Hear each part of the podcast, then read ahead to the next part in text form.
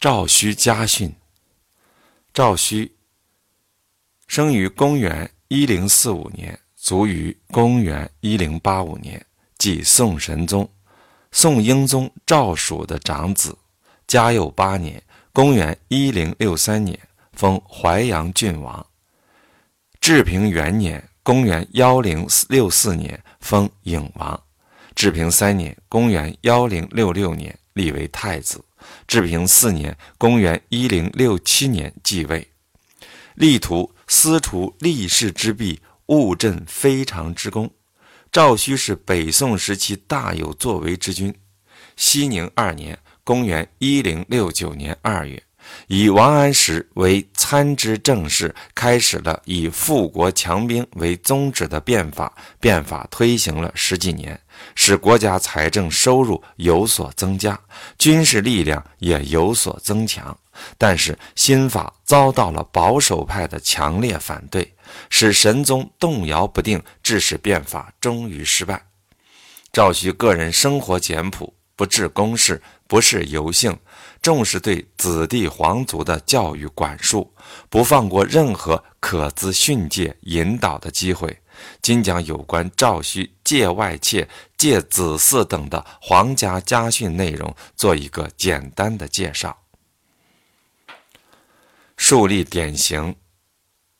商界皇亲国戚，原文是这样的：曹毅字公伯，韩王斌之孙。慈圣光献皇帝皇后帝也。神宗每咨访以政，然退朝终日，与不及公事。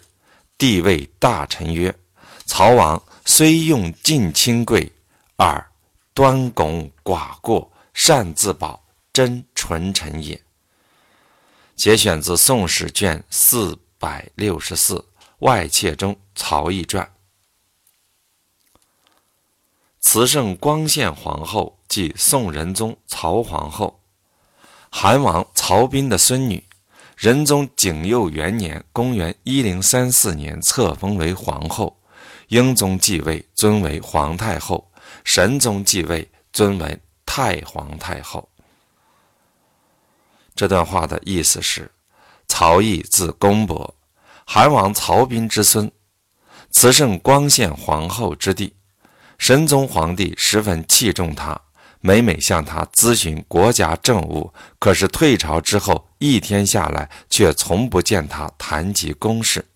神宗深有感触地对大臣说：“曹王虽是由于近亲而得贵，可是他却谦恭无为而寡过，善守身自重，真是品质单纯高洁的臣子呀。”曹毅不凭借国舅身份去追名逐利、干预政事，而神宗赵顼十分器重曹毅，并以曹毅为典型来商借其他皇亲国戚。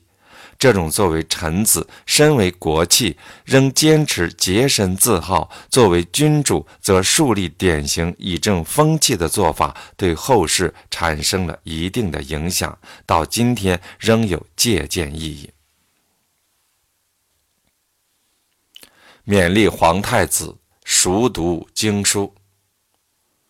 主天熙年九岁，礼部侍诵七经皆通，上诏入禁中，取诸经视之，随问寄诵，叹曰：“此同宋书不疑一字，又无所畏惧，乃天禀也。”延安郡王时在旁，上至天赐，而福王曰。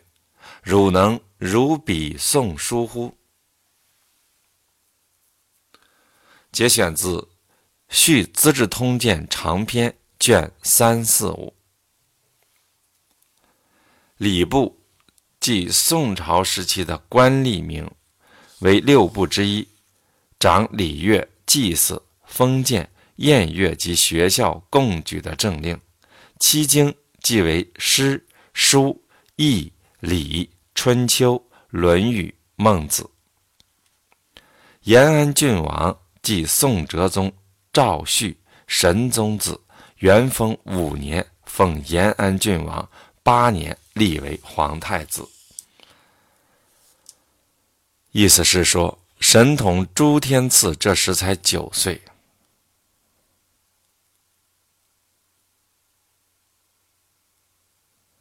经礼部测试，被认为七经皆通。宋神宗赵顼知道后，将他招入宫中，拿出上述各经亲自测试。天喜有问必答，所问都能背诵得出来。于是宋神宗发表感叹说：“这个孩童背诵经书竟一字不漏，且无所畏惧，神情自若，真是天赋啊！”这时延安郡王也在身旁。宋神宗指着天锡而抚摸着郡王说：“你能像他这样熟练地背诵经书吗？”